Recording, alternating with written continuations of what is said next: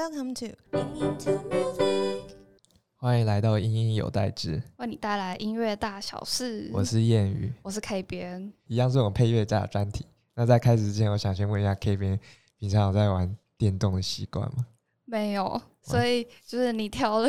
一个是擅长做，就是算是电玩配乐的配乐家，我就觉得有点紧张。为什么？对，就怕就是哎、可能电玩游戏相关的我可能都听不懂，这样就听你们聊天，哦这样也还不错啦。其实，确实，不过今天邀请到这位嗯配乐家蛮厉害的，他几乎配乐过的游戏可以说是，嗯，就算是你没有在玩，你也听过的。我知道，我知道，我昨天有特别问，就是我的男生朋友，他们都有听过，就是等一下这位老师要配乐的作品。好的，那我们欢迎张卫凡老师。Hello，大家好。老师要不要讲讲最近的作品？最近的作品，等一下，等一下，我我我我想一下，最近作品是什么？嗯、最近出来的作品应该是台北大空袭吧？哦，它是一个桌游改编的游戏。那因为桌游比较没有办法体现呃那种比较比较 detail 的故事，那所以它改编成游戏的时候，我们就给它蛮多的比较 drama 的部分。我本身也是这个桌的玩家。呃，当时接到这个游戏的工作的时候，觉得蛮有趣的。好，那在继续之前，我们想要先了解一下老师的音乐路程。那大概是什么时候发现自己就是对音乐这方面真的很有兴趣？我从高中的时候就非常非常有兴趣了。我国中的时候就自己拿一本书来学吉他，然后我觉得到高中的时候，我觉得不知道是不是中二病啊。好，其实你知道每个每个人到了高中二年级的时候，都会有某种程度的中二病。呃，我觉得有很多的想法是没有办法用文字来描述的，所以那时候就开始用吉他。然后那时候一开始是比较写演奏曲的的的那样的一个形式，然后就开始呃乱七八糟创作了很多东西。然后那时候我就觉得音乐呃比起文字或者是图像呃更能够代表我看到的世界是什么样子。从应该是从高中的时候开始，听说好像曾经高中乐团玩很凶，然后差点忘记送志愿单，差点没学校读，是吗？诶，我在别的地方讲过这件事吗？这件事情其实还蛮糟糕的，是真的真的也被你们查到啊。其实这个大家不要学习啊，就是呃，当你进入了那个音乐的 zone 里面的时候，很多事情就会、比较混乱一点点。我记得好像是大学填志愿的时候，要分两天去送送那个志愿表到台大去嘛。然后我是第一天本来还想呃晚晚上好好的来研究一下我要读什么科系啊，结果没有想到下午有一个同学打电话给我说：“哎、你送了没有？大家都送完了。”我才发现其实是我是第一天送，不是第二天送。呃，所以那个时候只剩一个小时了，所以那个时候就非常即兴的呃填了一些志愿，然后直接那时候骑摩托呃不是那个坐捷运也已经来不及了，一定要骑摩托车用好像这个赛车的速度直接冲到台大去，然后最后的时间把那个志愿表送进去，然后才有大学可以念。诶这个是非常不好的事情。但是音乐对我来讲是非常迷人的啦，这个是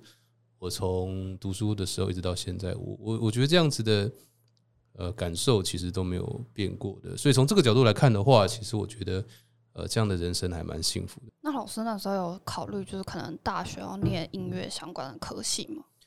我那个时候应该没有办法，因为我我是半路出家的音乐家，我并没有受过呃从小学钢琴啊，然后那种很制式的音乐训练，所以我知道那个时候我没有办法走台湾体制内的音乐教育。呃，所以我从高中开始，其实呃就不断的跟很多老师学习，呃不管是乐理学啦，或者是呃爵士吉他啦，各种音乐的学问。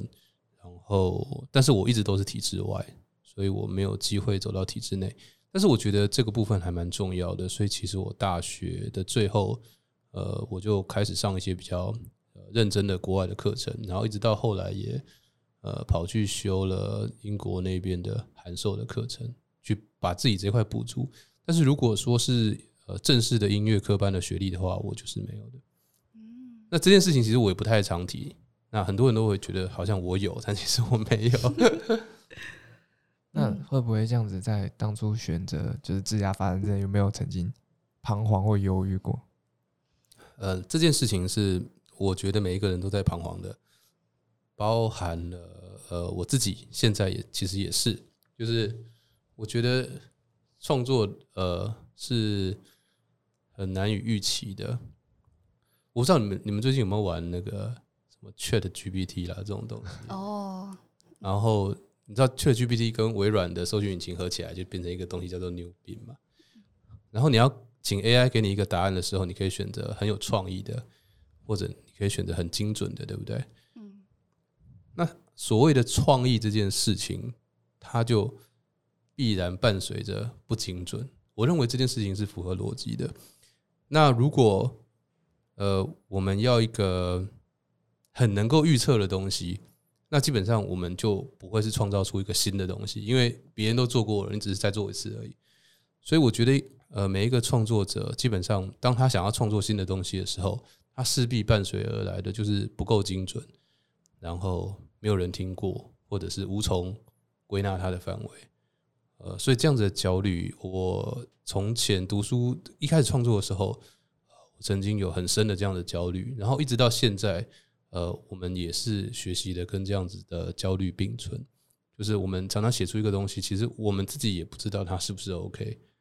然后我们只能够让观众或者让玩家，呃，让制作人来评断，然后我们只能做到我们自己去做好自己所最想做的，然后觉得最有趣的那个部分。像我昨天半夜也是，我昨天半夜交了一个动画的一个一个 trailer 的预告片，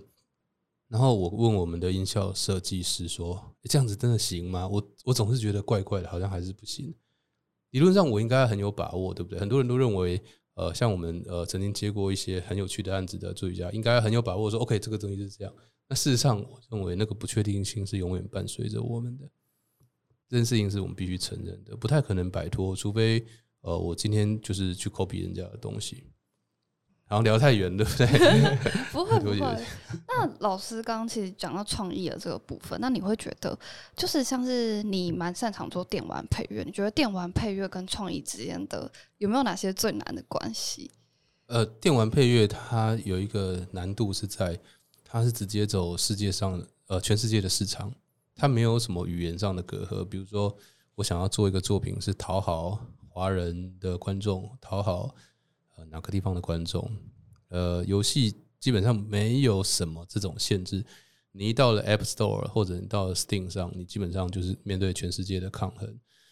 呃，所以呃，当别人在玩《艾尔登法环》的时候，他凭什么来玩你的游戏？那比如说，呃，最近的《萨尔达传说：王国之泪》出来的时候，基基本上跟他同时出来的游戏都全死，没有什么闪避的空间。那你说这种难度，我认为我们如果不要讲的那么形而上的话，就是说，我觉得游戏上的创意难度是极高的，因为呃，它没有范围的限制，然后呃，游戏业也全世界蓬勃发展，那台湾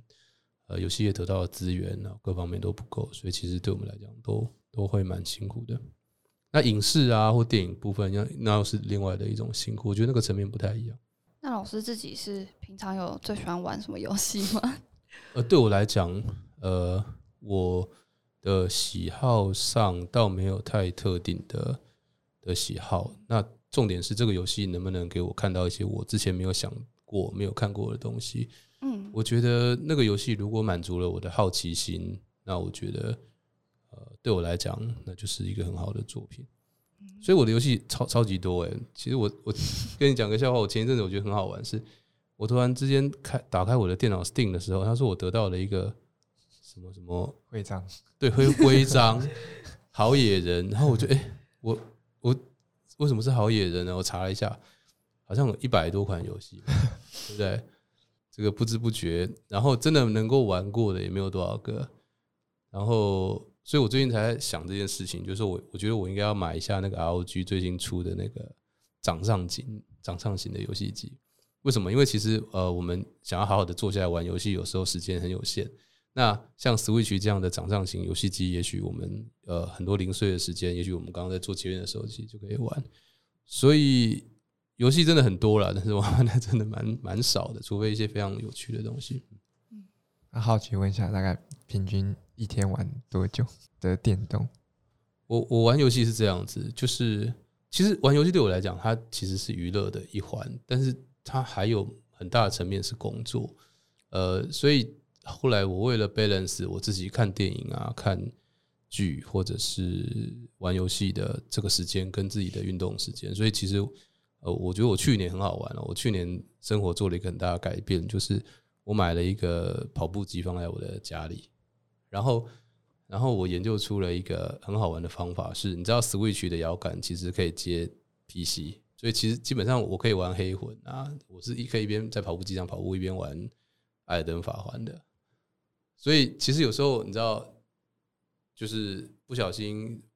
玩一玩，然后下跑步机的时候，发现我已经跑了十几二十公里了。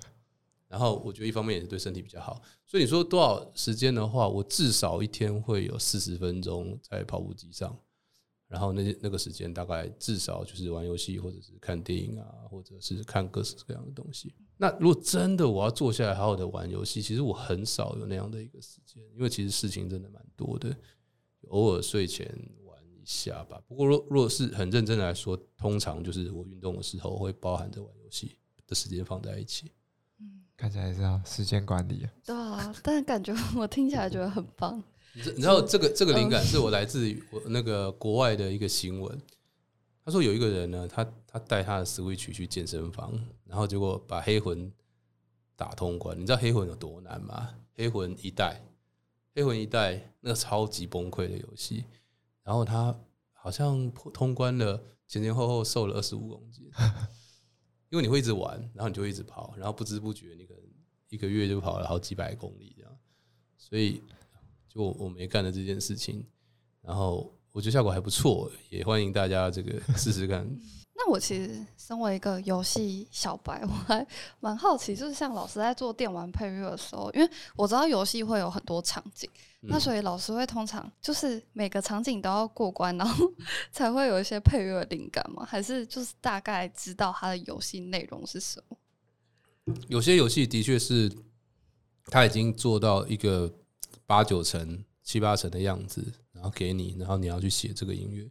但是在实物上常常没有办法，所以呃，有一些是很完整的东西，我再来写音乐。那有些时候它只是一个概念而已。哦，也许它只是一个美术的的图，我就要开始写了。所以直到呃，我看到游戏的时候，常常觉得啊，跟我想象中好像一样，或者跟我想象中不一样。那像其实台北大大空袭就是有一点点这个样子，就是呃，台北大空袭的音乐，其实我。从头到尾走了很多地方，都走了两次，因为我从一开始看到的东西，然后一开始的呃风格走向，事实上跟我后来不断的思考，跟我看到了实际上的东西的时候，我觉得有一点点不一样。然后我就跟制作人说，我很多地方我必须要推翻原来的想法，再去写。那这样子做有好有坏，但是不管怎么样，就是说，我们都尽可能的去把每个工作做好，然后让呃这个作品。比较有意思一点点，我觉得这是重要的事情。啊就是讲了这么多呢，我们好像还没直击那个关键的问题，就是老师是如何踏上这个电玩配乐的路？是一开始出来就开始做，还是中间有做过其他类型的配乐？我我事实上一开始出来的时候是比较都是做演奏曲，那演奏曲基本上就会比较偏那种呃后摇啦，post rock。呃电子音乐这样的东西，然后后来呃，我觉得因缘际会，我我我有一次我跑去租录音室，呃，租录音室，呃，我就跟那个录音师说，我想要把我的一些作品录下来。就我那时候很幸运，就是我录完了以后，呃，那个录音师他本身他也是一个制作人，然后他就呃跟我签约了，因为他觉得我写的东西还不错，然后后来就一直在走这种比较偏配乐啦，然后比较演奏曲的部分。那事实上，当然风格跟那时候做呃学生乐团的时候，我觉得不太一样。但是不管怎么样，都是稍微比较偏演奏曲的部分。那后来自然而然的会接触到戏剧的配乐，就是电视剧啊、呃广告。但是在电视剧广告这边做到一个程度的时候，我觉得呃我有一点点遗憾，就是其实我我觉得游戏可以给我一些呃更大的空间，尤其是早期。没有 Steam 的时候，我觉得台湾的游戏都是多人国战啊，这种算是什么 Online Game，然后我觉得它的限制会大一点点，基本上都是那那几个那几个大公司，然后做那种超级大的游戏。然后后来我觉得我很幸运的是，呃，我看到 Steam 这个 PC 的平台，然后上面有很多全世界各式各样的小游戏。那那时候我就觉得我的机会来了，所以我就同时呃做一些很商业的音乐，呃去养我自己。然后另外一方面，我就开始往游戏这边转。然后我转的时候，我并不是去跟那些非常大的公司合作，而是跟这些非常有趣的公司合作。然后呃做这些东西，其实也主要重点是我想要做一些有趣的东西，而不是说我我能够在这边赚多少钱。然后就从这个地方开始，就慢慢的，呃，蛮幸运的，就开始会有一些游戏公司找我，然后就后来发现，其实我的 TV 这边的数量就慢慢变少，然后就几乎都在做游戏。然后去年、前年也开始，呃，又稍微偏了一点点，比如说我跟维里安合作的单曲嘛，然后我跟那个 The Lester of Us，中文叫什么？最后生还者，最后呃，对一个影集《最后生还者》的那个里面的很重要的演员 Troy Baker 也合作了一个单曲，就是说就开始从一个配乐家的角度，然后就往有一点点顺便往一些不是那么流行的词曲作家的那个地方去走。我觉得这个路也是蛮有趣的。不过我还是非常的感谢当时。呃，找我一起去 Steam 上打电动的朋友，就是我那时候做呃电电视音乐，其实做的有点闷。那他说：“走啊，我们来打电动。”然后说去哪里打？他说：“现在大家都玩 Steam。”然后我我跟他说：“我不知道 Steam 是什么东西。”然后我一打开以后，发现对，这就是我想要走的世界。我觉得非常的有趣。嗯，我觉得有种像是在小众里面找到天地的感觉。对啊，我觉得这件事情还蛮重要的，因为我觉得我们的风格都会被。市场磨成一种好像你没有办法决定的样子嘛，嗯，但是在游戏这一块是在独立游戏这一块是其实没有人管你要做什么，重点就是你想要去做一些很有趣的东西，我觉得反而能够保留你自己对音乐的那个那个初衷。然后我觉得有一件很好玩的事情是我我当时在写一些很商业的音乐的时候，呃，我曾经在一个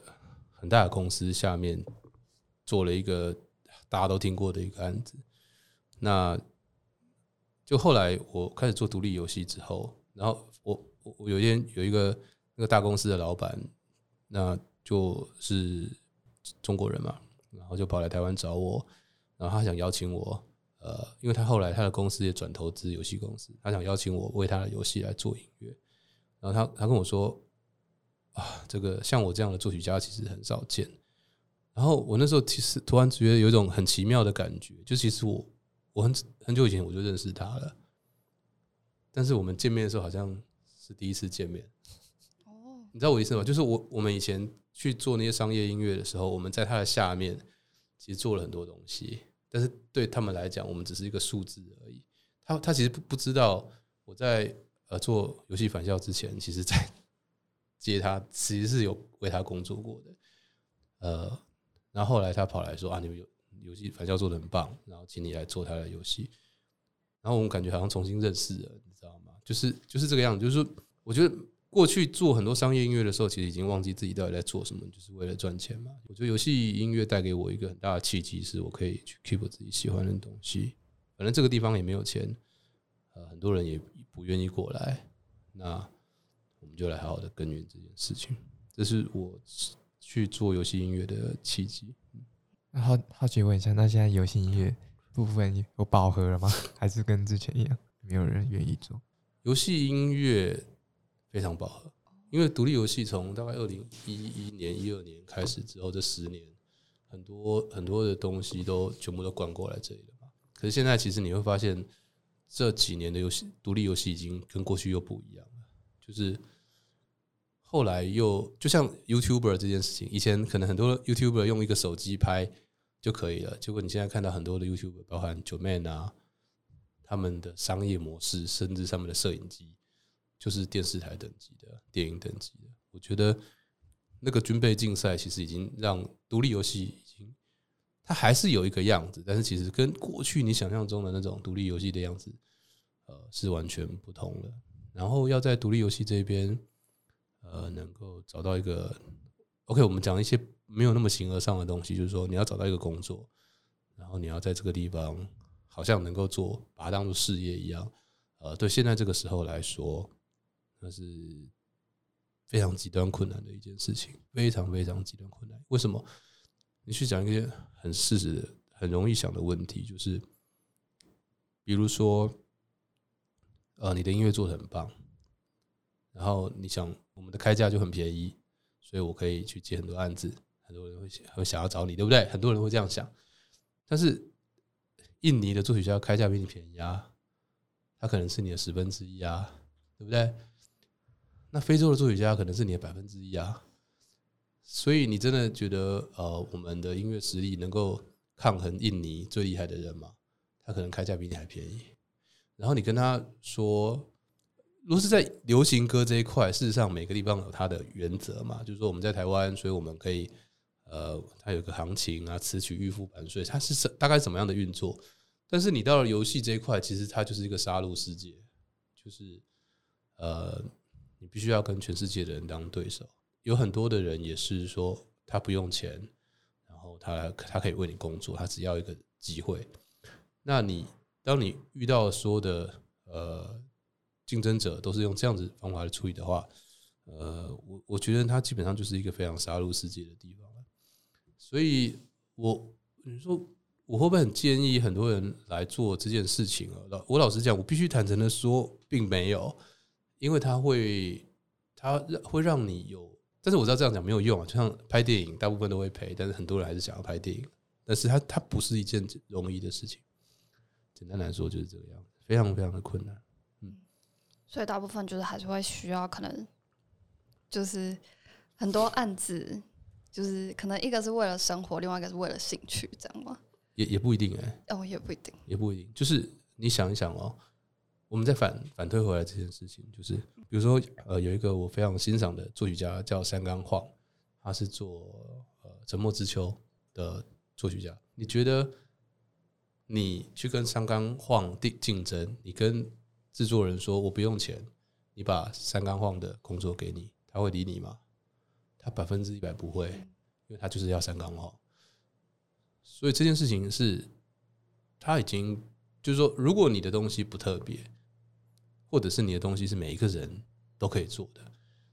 基本上你在呃游戏这边你要生存的几率基本上就是零。那除非你是那一种呃，这也是我不断努力的目标，就是呃会有一些人就哦你是张伟凡，我想要跟你合作，这件事情反而是重点而不是你需要跟人家就是呃他可以做这个。他会爵士，我也会爵士，然后他会把萨诺瓦，我也会把萨诺瓦，那是没有意义的事情了。重点是你是一个 artist，你你对这个作品的看法是什么？而这是唯一客户会想要的东西。我觉得那个思维不太一样。嗯，那我觉得就是要创造出，算是要创造出属于自己的独特性嘛。对啊，对啊，对对对。那像老师过去的作品，就是游戏的话，就是有返校还愿，还有速还真。哦，《素还真》是电影，对。但是如果要直接问，就是那老师，你觉得就是这三部作品里面，你创造出来的独特性可能会是什么？就是让可能客户觉得说，就是嗯，我今天就是想要请张桂凡老师来配乐。我觉得这三个作品，我参与的角度其实不太一样哦。那它的独特性是什么？我觉得我很难去去这样说。我觉得应该是我参与的作品的那个部分，有我自己想要打造的。那个东西，那再来第二个是我我我在写这些东西的时候，我大致上我也不太会去思考我要给他什么很 unique 的东西。重点是我自己的对一个艺术作品的想法，我认为它应该是什么样子，然后它就是我就会往那个地方做。就是你知道，除非是那个作品真的太烂，太烂的时候，你必须要。想一个啊，对，我们要音乐来救他。我们的音乐要想一个没有人想过的点子，或者是他明明他明明是一个呃故事很烂的作品，可是你的音乐就开始要弄一些装神弄鬼的东西，就是好像弄得他好像很有事情，对不对？比如说有的歌不是很烂，然后新闻就要写说什么录音室录到鬼，就是我我我不太喜欢那样子做事情，就是说那个不是正确的的东西啦，就是而是而是说很棒的制作人，然后加上我自己的想法，OK 这个东西怎么呈现，我觉得要朴实一点去去想这件事情，我觉得会比较好一点。我刚刚提到返校，因为其实我是有玩过返校的，然后就有几个问题想问一下老哦，请说，请说。就是嗯，我比较最印象深刻的话是有一幕的话是收音机，然后播了三首歌，三首分别是《四季红》啊、《月夜愁》跟《望春风》，然后很多人也都说那一幕算是那一部作品的经典，很经典的、很厉害的地方。那想问一下，当初为什么会想要用这三首歌来贯穿这个，算是贯穿这个剧情？这三首歌基本上是制作人的想法，并不是我的想法。那呃，我我个人认认为赤足这个呃游戏团队，他们本身就是非常的鬼才，就是呃，我我我甚至我是这样认为，就是我认为返校这个游戏的成功，并跟我并没有关系，就是他们基本上音乐不管谁做这个东西，我认为都会成功。对我的想法是这个样子，呃，因为他们的头脑里面想的东西，其实常常连我都猜不到，所以 然后竟然还会有墙壁有符咒，我也都不知道。那呃，我觉得呃他们他们真的很棒，然后呃，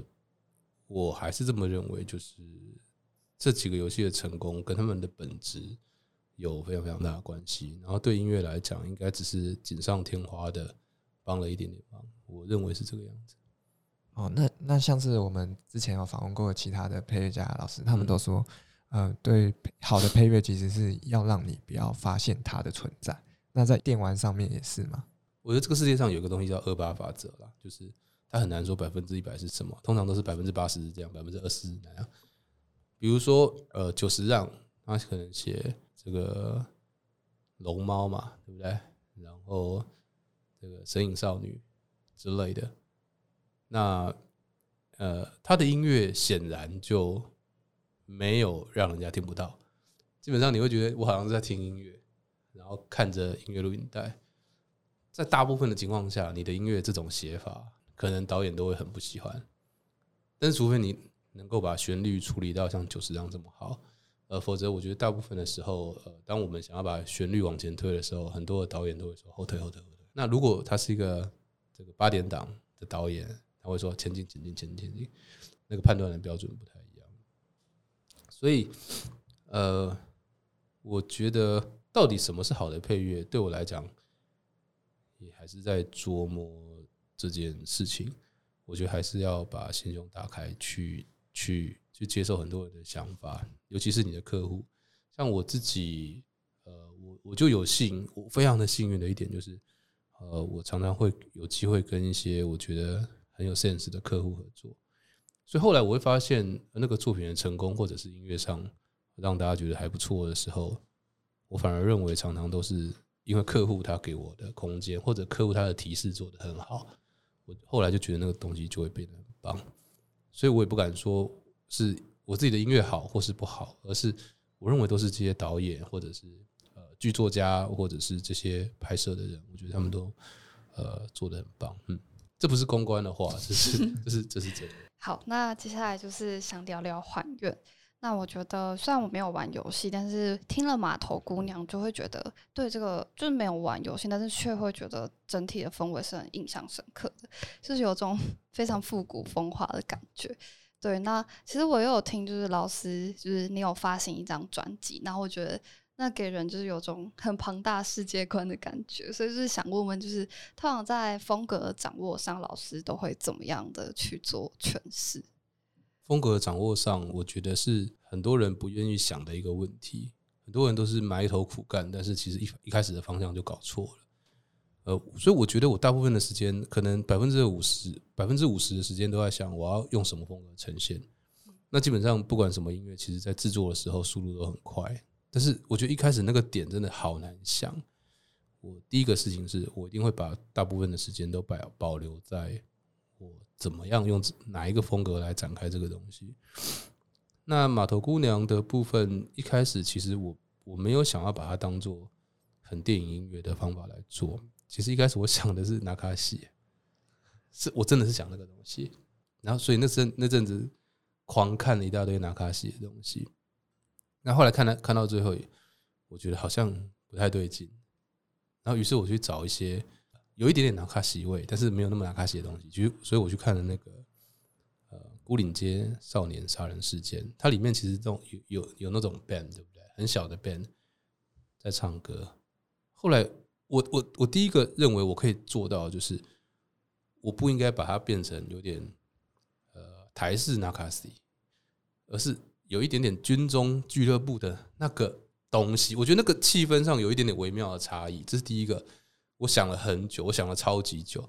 我一开始的那个方向真的是我去听了一大堆纳卡西，甚至是邓丽君的歌我都听完了。所以那个时候若是没有转向的话，其实后来马头姑娘就是邓丽君那个样子。然后还好没有。然后一开始我就抓到用这种孤岭街少年杀人事件的小型乐团，但是我后来又觉得我想要给他一种电影感，所以那样子的乐器可能很难表达电影感，它可能会变成一个路边乐团的感觉。所以后来我就想。那样子的乐器，然后外面把它包着管弦乐，然后这种管弦乐的想法从哪里来的呢？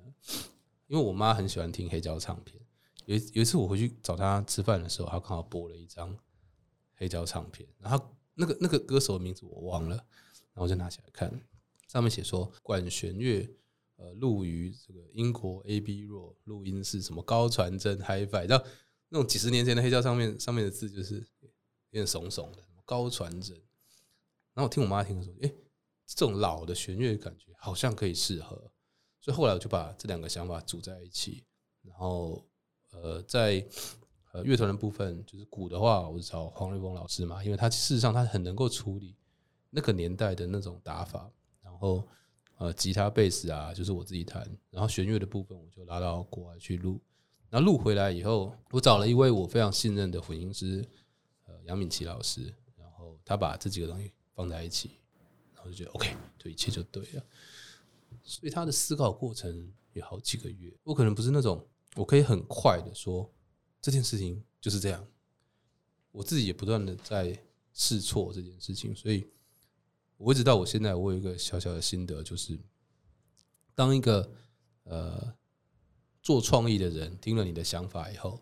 他三秒钟就可以告诉你答案，表示那个根本不是创意。那个东西基本上只是物理反射，或者是呃 copy 哪一个东西来的。我觉得有一些比较好的创意，应该是你要 想一段很长的时间。那我也很谢谢次主，他可以给我一段时间去想，所以还好就没有往邓丽君那个方向做。我都所以我很感谢我的客户。那刚刚讲完了呃电影配乐之后，其实老师还有一去年也有配了一部电影叫《素还真》，那我们现在就来聊聊这部电影的部分。那这部电影跟其他电影最大的不同就是它其实是呃布袋戏嘛。那布袋戏的话，跟普其他的电影比的话，它就是比较抽象。那是因为布袋戏是没有表情的。嗯。那在配乐这样子的电影的时候，有没有遇到什么样的困难，或者是当初有没有因为这样子所以做的哪一些不同配乐的改变？《素还真》这个电影，我一直到现在我还是会觉得有一点点呃不确定，我当时的做法。是不是最正确的做法？呃，因为第一个它是偶，然后第二个是它有偶包，因为它是一个家喻户晓的虚拟人物，然后他也有很多的粉丝支持着。呃，所以我们只要音乐上的设定有一点点跟动了，呃，原来的素环真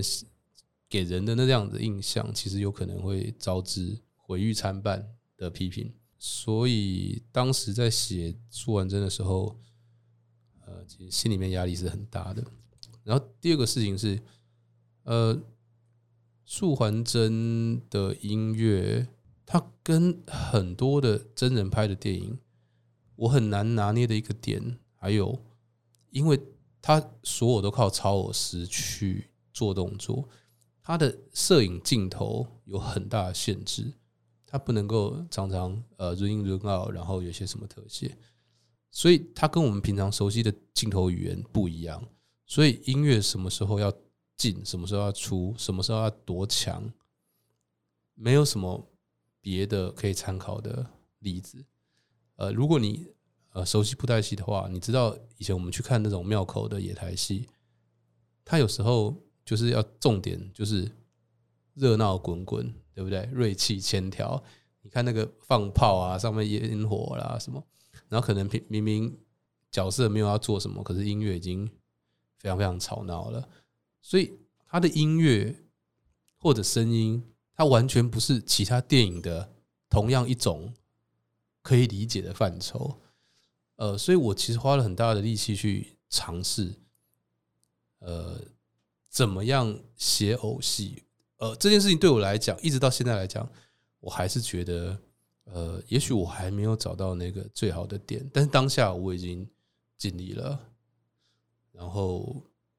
呃，后来他出来，他并没有成为一个呃票房非常非常好的电影，所以对我来讲，我是会不断的去思考，OK，如果当时我用另外呃更复古的方法去做，会不会比较好？呃，但是 anyway，就是任何的艺术作作品就是这样，就是呃当下无愧于心。呃尽力的去完成它，我觉得那就好了。而且素还真这个 IP 它还有一个很大的限制，是它的影迷的那个年纪的幅度跨的非常非常大。有一些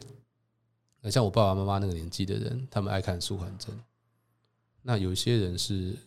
学生们，他们觉得素还真很有趣。就是我们怎么样把音乐调整成这两边的人。都可以知道我们在讲什么。对我来讲，是做素还真最大的困难。那老师会觉得，就是制作电影配乐跟游戏配乐有哪里最大的不同吗？游戏配乐跟电影、电视啊、影视配乐最大的不同是，你不会知道玩家会在什么时间走到哪个地方去，因为呃，玩家会到处跑嘛，对所以游戏配乐通常我们会做成可以互动式的音乐。比如说，当你走进这个房间的时候，门打开了，呃，我会听到钢琴的声音。然后突然之间，第二个人走进来的时候，我会听到大提琴的声音。也就是我的音乐基本上会随着那个场景发生了什么事而而不断的去改变它。所以每一个玩家听到的音乐版本都不太一样。然后我们发行在原声带当中的音乐，有可能跟玩家在现场听的音乐感觉不太一样。其实像返校就有这个事情，就是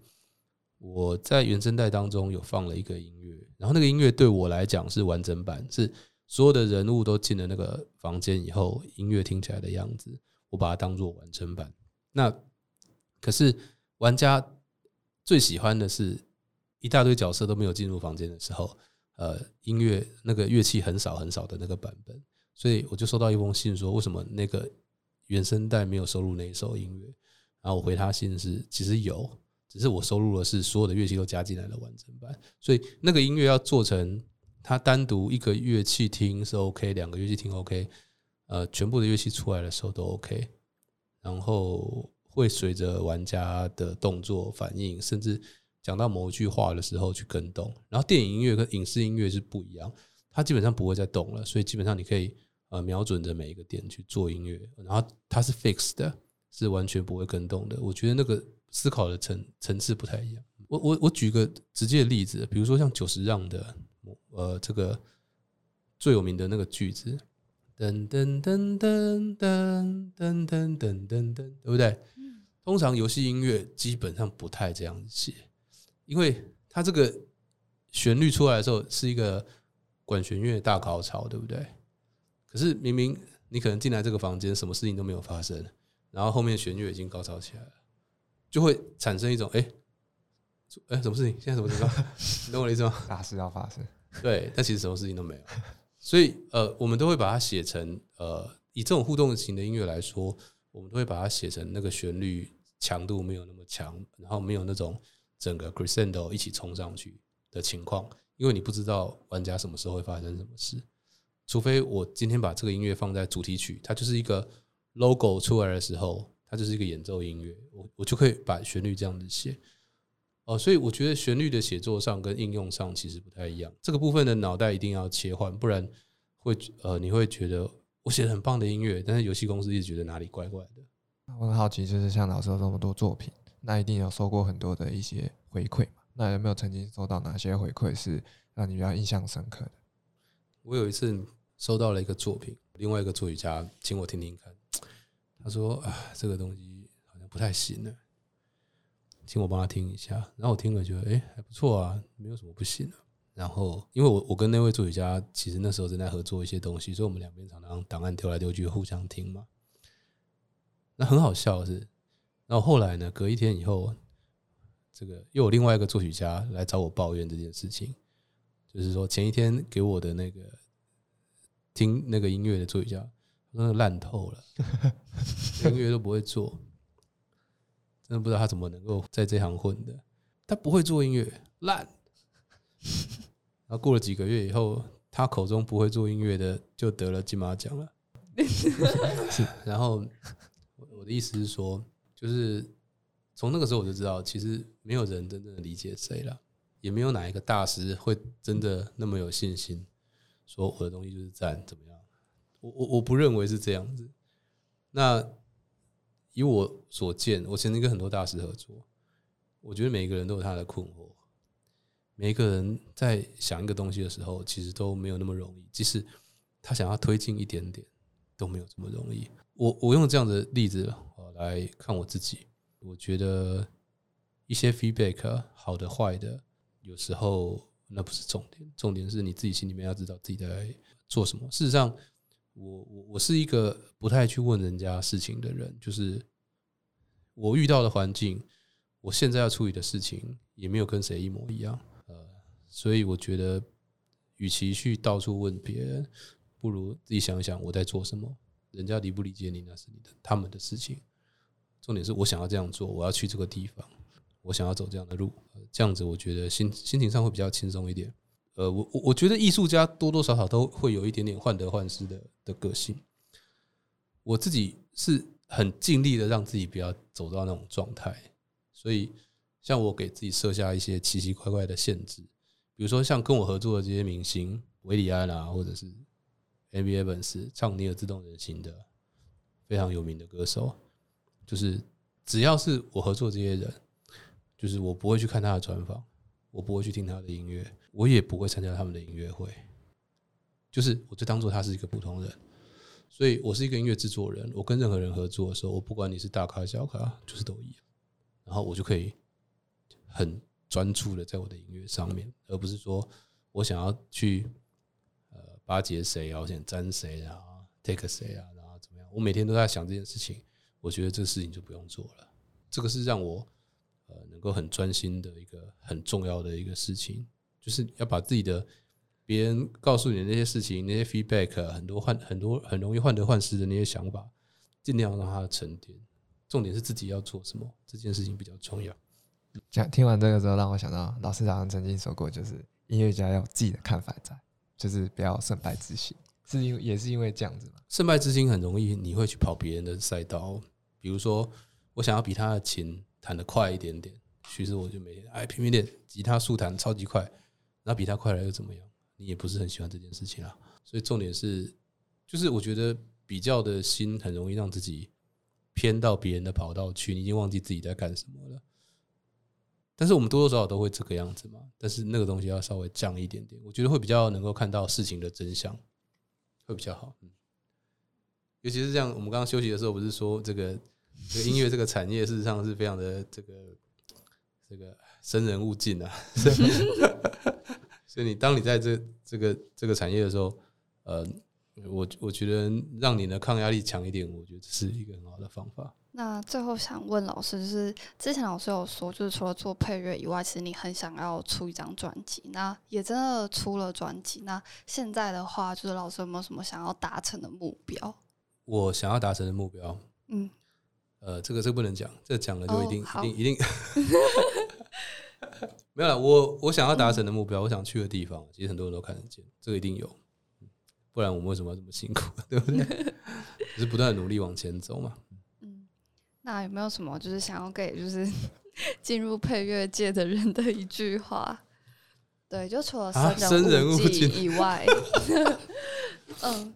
因为为其实现在还是很多人就是对音乐很有热忱啊。我我我觉得要比较容易忘掉你自己过去的训练啊、学习的那些限制。呃，以我以我所看，就是很多人很容易在自己的那个角度，然后就把自己的心封闭起来了，因为那个地方比较安全。啊、但事实上，这个世界上，我认为就是八二法则啦，就是没有什么事情是百分之一百的，就是多看多听，然后少一点点的胜败的心，我觉得应该会是一个还蛮好的